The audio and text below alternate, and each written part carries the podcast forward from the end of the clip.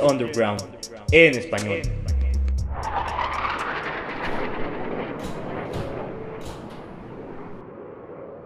¿Qué onda? ¿Siguen emocionados del partido pasado contra los Titans? Porque yo sí, de que sigo viendo los videos y la reproducción de los pases que hizo Zach Wilson el domingo pasado y no lo dejo de ver y no me voy a cansar. Antes de empezar les quería agradecer porque ya acabamos de superar la línea de las 50 reproducciones con solo dos semanas existiendo y menos de 8 podcasts. Igual y no suena tanto, pero para mí significa el mundo. En serio, muchísimas gracias. Y más aún en este mercado tan pequeño como fútbol americano dedicado a los Jets y en español además. O sea, muchísimas gracias. Se nota que hay demasiados fans de los Jets que quieren escuchar y no paran de apoyar a su equipo. Muchísimas gracias. Este, mi nombre es Agua. Eh, me pueden seguir, ya saben que en mis redes sociales, arroba aguadios o en la página del canal New York Jets Underground en español. La puedes encontrar con sus siglas. Y bueno, ahora sí a empezar. Hoy vamos a hablar, como siempre les traigo el miércoles en la mañanita, desde la madrugada pueden encontrar el análisis del partido de Atlanta que va a ser en Londres. Y bueno, también vamos a hablar un poco de cómo veo a los Jets de aquí en adelante y de la situación de Marcus May. Yo creo que vale la pena hablar un poquito de su situación, no tanto de de su situación este, legal, pero más de su situación con los Jets. Ahora sí, a empezar. Este, lo primero que tenemos que saber es que tienen que poner su alarma, sacar la barbacoa dos horas antes y también, o, si no vas a ordenar un McMuffin de McDonald's, tenerlo antes de las nueve y media hora este de Estados Unidos, que en México sería una hora atrasada, que serían las ocho y media de la mañana porque los Jets viajan a Londres. El partido va a ser allá. Y lo bueno y lo único que tengo que rescatar de este viaje es que los Jets en teoría juegan como local. Digo, como visitante. Los Falcons tienen un partido quemado de locales. Y eso es bueno. Porque en vez de jugar un partido como visitante, vamos a jugar uno en campo neutro. Siempre eso es bueno. Y de hecho, en diferentes redes sociales me he percatado que hay más simpatizantes en Londres que le van a los Jets. O bueno, hay más gente que está poniendo información acerca de los Jets, apoyan a Zach Wilson y se ven intrigados por esto de Robert Sala, Zach Wilson. Pero en fin, a la hora del partido lo sabremos. Lo único que te puedo decir es que parece que vamos en un buen camino para tener una afición de nuestro lado. Y eso es muy bueno, de hecho, porque pues estamos que van a un partido de visitantes como local. Pero ahora sí, hablando de Atlanta, uy, lo primero que rescaté de Atlanta es que son más malos de lo que aparentan. Y mira, lo digo con todo respeto y desde el fondo de mi corazón. Porque yo no tengo ninguna riña contra los Falcons, juegan en la Nacional, nada que ver con nosotros. No, no tengo nada malo que decir. Pero su equipo pues, es peor que el de los Jets. Ya sabemos que este no es nuestro año y seguramente los fans de los Falcons también entienden que esta no es su temporada, es una temporada para crecer. El problema de los Falcons y lo primero que veo es si Matt Ryan se va a quedar ahí para lo que viene, o sea, cuántos años le restan a Matt Ryan. Yo creo que Matt Ryan ya no está en su prime. Sigue siendo un jugador con experiencia. Pero me hubiera gustado que hubieran drafteado a un coreback novato. Lo que veo del draft es que no hay corebacks novatos ahorita que rescatar. Malik Willis, maybe. Porque Spencer Rattler, olvídalo. Ah, tengo quien me gusta para los Falcons. El coreback de Cincinnati. Este Desmond Ryder muy bueno, la verdad. Se me hace un líder de hombres. Me gusta cómo está jugando. tiene un buen talento con el brazo. Pero bueno, yo creo que ahorita no es tiempo de hablar del draft. Todavía falta mucho y tenemos que ver en qué posición quedan los Falcons y los Jets. Yo creo que al final de la temporada y en la post-temporada voy a empezar a hacer podcast del draft. Pero bueno, ahora sí a lo que les tengo preparado. Y yo vi los partidos de Atlanta. Lo, lo primero que les puedo decir y lo que rescaté fue que Atlanta es un equipo que se ve más malo de lo que aparenta. Y no tengo nada contra el equipo de Atlanta. Juegan en otra división, en otra conferencia. Cada cuatro años los vemos. No tengo amigos que le vayan a los Falcons para burlarme ni nada. Pero es la realidad. No es el año de Atlanta. Y también podemos decir lo mismo y reconocer que no es el año de los Jets. Pero Atlanta viene peor. Tiene un peor talento tanto defensivamente como ofensivamente. Para que se den una idea, Atlanta ha jugado contra Filadelfia, Bucaneros, contra Gigantes y Washington, como pudieron ver la semana pasada. De esos solo han ganado contra Gigantes, 14-17. Y los Jets han jugado contra Tennessee, contra Panthers, contra Broncos y me falta uno contra los Patriotas. Para que se una idea de esto, de estos equipos, los voy a comparar con la defensa de Atlanta. Atlanta en puntos por partido es la número 32, o sea, la última. Permitido 128 puntos y puntos por partido 33 puntos por partido. Chécate esto. Denver es la segunda mejor, 12 puntos por partido. Y de lo que va de la temporada son 49 puntos por partido. Este Carolina es la segunda mejor, 16 puntos por partido. Y de lo que va de la temporada 66, o sea, ni a los 100 llegan. Este los Patriotas es la quinta mejor, 17 puntos por partido y 70 de lo que va. O sea, los Jets han jugado puro top 5 eh, defensivas que permiten puntos y por pase. Por pase también están jugando muy bien estas defensivas. Panthers es la segunda mejor, la de los Broncos es la quinta mejor, la de los Patriotas es la tercera mejor. Y para que vean que no estoy suavizando esto, Tennessee es la número 23. Ha permitido 266 puntos por partido. De hecho, la de los Falcons es la doceava peor o la número 25 ha permitido 264 puntos por partido.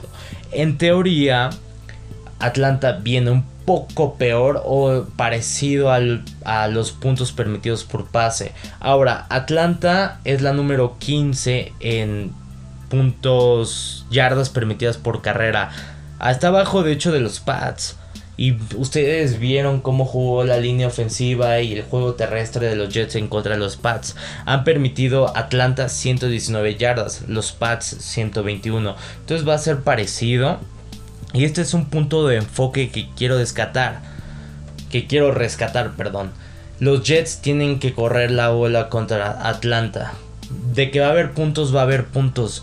Lo que puedo rescatar de los videos que he visto y de los juegos de Atlanta es que esta defensiva no es nada buena. Nada buena. Yo creo que la peor de la NFL. Y ahorita la peor de la NFL. La peor de la, de la NFL es un tiro entre la defensa de Atlanta y la de los Washington Redskins. Ahorita estaba viendo ese dato. Ya depende de las cosas. Si lo ves de puntos por partido, Atlanta es la peor. En yardas aéreas, la de Washington es la peor. Y creo que también terrestres. Pero de que se van, desde que se dan un tiro, se dan un tiro. Y la de Atlanta es muy mala porque simplemente no tiene jugadores.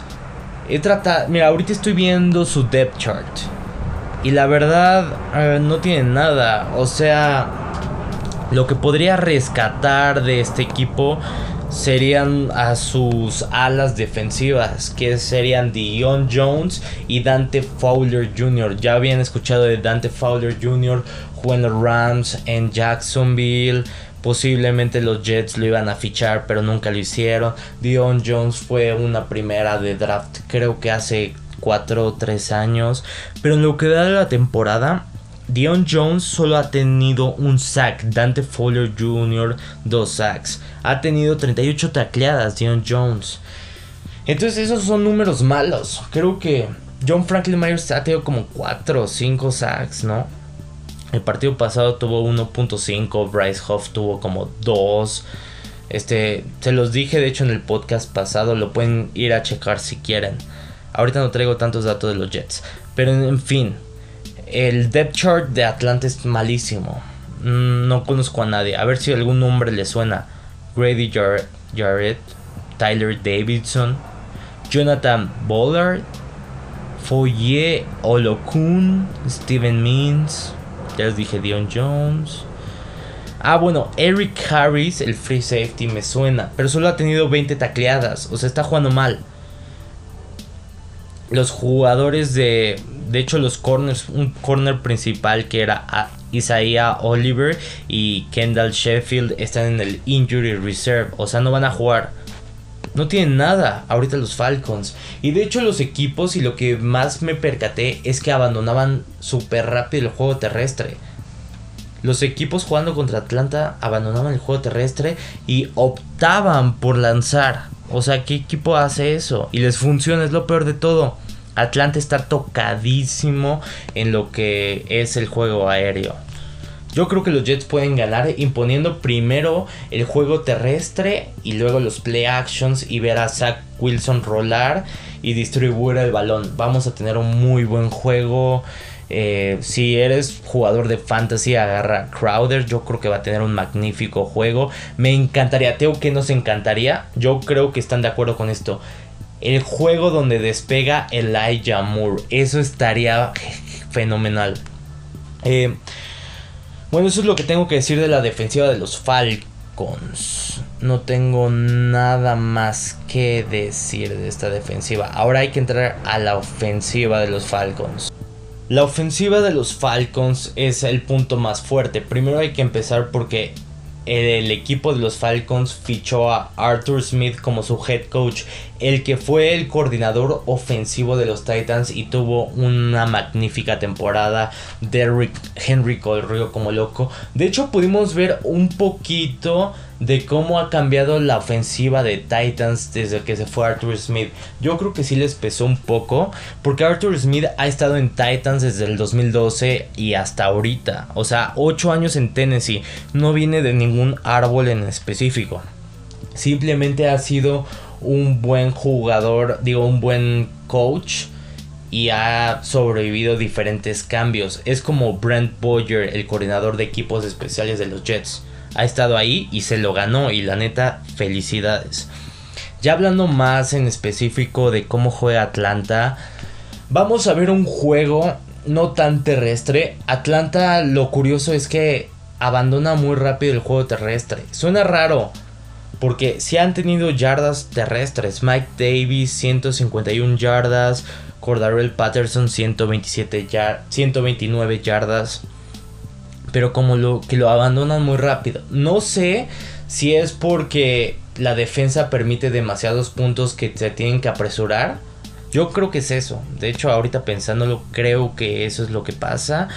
Y los Jets podrían tener un lead, podrían eh, eh, anotar primero en el marcador que los Falcons. Ahora, hablando de los jugadores que destaco, es principalmente Cordarrelle Patterson. La mejor arma de los Falcons es una baja suiza, tanto corriendo como lo cachando. 129 yardas, como les dije, terrestres. Y 235 yardas en el pase con 4 touchdowns corriendo y uno terrestre. O sea, en total 5 touchdowns. Es el jugador con más touchdowns. Luego le sigue Calvin Ridley en yardas, 27 recepciones, 255 yardas y un touchdown. Mike Davis ha tenido también un touchdown. Y Kyle Pitts, que yo creo que es el jugador que está creciendo más en los Falcons. Ahorita tiene 189 yardas. Y sí, se está desarrollando. Es apenas un novato, pero por lo general los novatos ofensivos empiezan a crecer luego de la sexta semana. Entonces es una buena noticia si eres fan de los Falcons. Juegan muy vertical. Es lo que te puedo decir. Falcons juegan al, al terminar, como te dije, abandonan rápido el juego terrestre. Y si juegan el juego terrestre, lo juegan por fuera. Si le das espacio a el Patterson, en, si le das el campo abierto, te gana. No le puedes dar eso. No le puedes dar la oportunidad de tener el campo abierto. Ni a Cordarrelle Patterson ni a Ridley. Porque son las armas más letales que tiene Matt Ryan. Y de hecho, hablando un poquito de la línea ofensiva, la verdad no viene tan bien. Vamos a ver otro festín de sacks. Yo creo que sin contar las lesiones que tuvo Titans en el partido de los Jets, porque tuvo dos importantes: su centro y su left tackle y su tackle izquierdo que es, lo mejor que tenían los Titans. Se lastimaron y yo creo que ese fue factor. Y también de que no juegue AJ Brown ni Julio Jones. Yo creo que eso fue factor para que Ryan Tannehill tuviera 7 sacks. Pero de todas maneras, esta línea ofensiva de los Falcons es peor que la de Titans. Como ya les dije, sin contar eso, esas lesiones que tuvieron los Titans. Porque ahí sí estaban peor que los Falcons. Entonces vamos a ver mucha presión de nuestra línea defensiva. Vamos a ver a CJ Mosley eh, distribuir a la defensa. Y me, me encanta. Es la primera vez que vamos a ver un buen reto de los corners novatos que tenemos contra receptores capaces y ya podremos entrar al rango de elite. Porque yo creo que Calvin Ridley, Calvin Ridley va para allá. Kyle Pitts va a ser futuro, un futuro elite, un futuro All Pro y viene igual como novato. Entonces vamos a ver a Calvin Ridley, Cordarrelle Patterson, que es un buen jugador. No lo consideraría elite, pero ahí está. Este y a Cord Cordarrelle Patterson, Mike Davis, Calvin Ridley y también había un jugador que se llama Gage no sé si lo conocen, el receptor. Se supone que iba a dar un brinco de la temporada pasada, Russell Gage, pero no ha tenido buenas estadísticas. Este, si me tuvieras que decir que adivinara el resultado o lo que predigo, sería un partido y si le doy el win a los Jets. Yo creo que los Jets pueden ganar este partido. Pienso que van a ganar el partido. Zach Wilson va a tener 3 touchdowns aéreos y Michael Carter uno terrestre. 28 puntos y un field goal 31 sobre dos touchdowns de Atlanta y un y dos field goals, ¿qué les parece? Entonces yo creo que va a quedar 31-23. Ah, lo voy a anotar a ver si les puedo decir luego del partido. Les dije 31-23 favor los Jets. Como ven, un juego muy ofensivo. Yo creo que Atlanta tiene oportunidades de dos touchdowns, pero ahí se quedan. Los Jets normalmente no permiten tantos touchdowns. Y esta ofensiva no viene mejor que la de los Titans. Entonces, es justo, 31-23. Y ahora sí, hablando del tema de la situación de los Jets sería fenomenal y súper importantísimo si los Jets pueden ganar este partido y se van con una victoria luego de un bye. Porque vendrían con ritmo, vendrían emocionados, descansados y enfocados contra New England. Y yo creo que podemos ver una revancha contra New England. Generalmente no me gusta adelantarme a lo que viene, que son los Patriotas. Pero sí me gustaría que ganaran los Jets. Y si ganan es la clave. Empezar la temporada. Digo, salir de este partido y entrar al bye con dos victorias, tres derrotas, estar emocionados y tratar de ir por la tercera victoria para estar 3-3. Oye, sería lo mejor del mundo. O sea, este equipo de aquí en adelante va a subir. Y como les decía en mi podcast pasado, la ofensa ya está agarrando la onda, está agarrando el ritmo. Les dije que hubo una serie en específico, creo que en la segunda, en el segundo cuarto, donde la ofensa hizo clic. donde justamente hicieron un primer Dios que nos costó muchísimo trabajo y los fans celebraron como locos.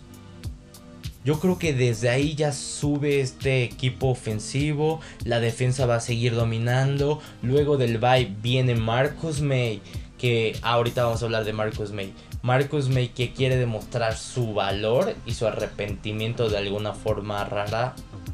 Y Jarrod Davis, el, el linebacker titular. Y va a ser súper interesante ver esta relación de Jared Davis, porque también está jugando bastante bien el hermano de Quinn Williams, Quincy Williams. Entonces va a ser súper interesante cómo arreglan eso Robert Sale y Jeff Ulbrich. Ahora, este, hablando de la situación de Marcus May. Bueno, como ustedes sabrán, Marcus May tiene cargos legales, tres cargos legales en Florida por manejar sobre de influencia. Eh, creo que también tiene uno de posesión de drogas, pegarle a un Volvo y obviamente de salir de la escena del crimen. Son cargos fuertes en Estados Unidos y yo creo que en todas partes del mundo y es algo serio porque no solamente habla de, la personalidad del jugador y no solo arruina la relación a largo plazo con Marcus May, pero el NFL puede suspender a Marcus May. Entonces algo grave que tomar en consideración porque como saben el agente de Marcus May anda chingue chingue, perdón, eh, ya no voy a usar malas palabras, eh, moleste y moleste del, contrato y el trato que tiene Marcus May. Justamente estuve pensando, porque en la pretemporada y en lo que iba de la postemporada estaba pensando de por qué Joe Douglas no hace una oferta y no y por qué no habría negociaciones con el con el agente de Marcus May y con Marcus May. Se me hizo raro porque al menos das una oferta, ¿no? Yo creo genuinamente que, Mark, que Joe Douglas sabía de la situación de Marcus May. Porque los cargos se pusieron en abril. Lo empezaron a investigar. Y ya acaban de dar la orden hasta ahorita. Joe Douglas tendría que haber negociado desde marzo, donde se abre la agencia libre. Y en vez de eso le pusieron el... Entonces, por esa razón, yo creo que Marcus May no se merecería. Cambio mi perspectiva de que Marcus May se merece dinero como uno de los mejores safeties pagados. La verdad ya no lo creo. Ahora sí ya implica más el año, la relación a largo plazo con el jugador. Y ya empiezas a saber más de que es un safety. O sea, valdría la pena pagarle más de 10 millones al año a Marcus May por un safety que tiene problemas en el exterior que tiene 28, casi 29 años. Bueno, cumple 29 años en agosto, me parece. Y que en sí no es de los top 5 safeties del NFL. Vale la pena arriesgarse. Ya sería jugársela y arriesgarse por Marcus May. No creo que valga la pena. Yo creo que los safeties es de las posiciones más, más menospreciadas con los running backs. Yo creo que son expandibles. No creo que un safety valga tanto. Podemos ver el ejemplo con Jamal Adams, que ha tenido pésimos partidos. Se comió un touchdown con, San Francisco y gracias a Dios y ganaron, ¿eh? Porque hubiera sido otra historia si Jamal Adams hubiera permitido ese touchdown que dejó solo a Brandon Ayuk y, y se lesionó Garoppolo. O sea, estaban a un touchdown de ganar en ese entonces. Entonces, ahí ya te pregunto, ¿valdría la pena pagarle a Marcus May? Tú, tú ya sabes mi respuesta, no creo. Y bueno, yo creo que es todo por el día de hoy. Hoy voy a dejar el podcast hasta aquí porque no hay nada más de qué hablar. Obviamente yo creo que les voy a traer una actualización en lo que va de la semana o si veo algo interesante. Ahorita están en tendencia para jugar el Moore. Como ustedes saben, el protocolo de conmoción normalmente dura una semana y ya. Una semana es lo normal, no podemos generalizar. Y también Jeff Smith posiblemente salga esta semana. Yo creo que le van a dar una semana más, no valdría la pena. Me gustaría que Elijah Moore sí jugara y ahí que despegue La verdad estaría muy, muy padre ver a la Yamul como nos han prometido. Pero bueno, ahora sí me despido y retomando lo de las 50 visualizaciones, muchísimas gracias. De aquí vamos a seguir creciendo. En serio significa todo para mí. Y nos vemos el domingo. J-E-T-S. Jet, jet, jet.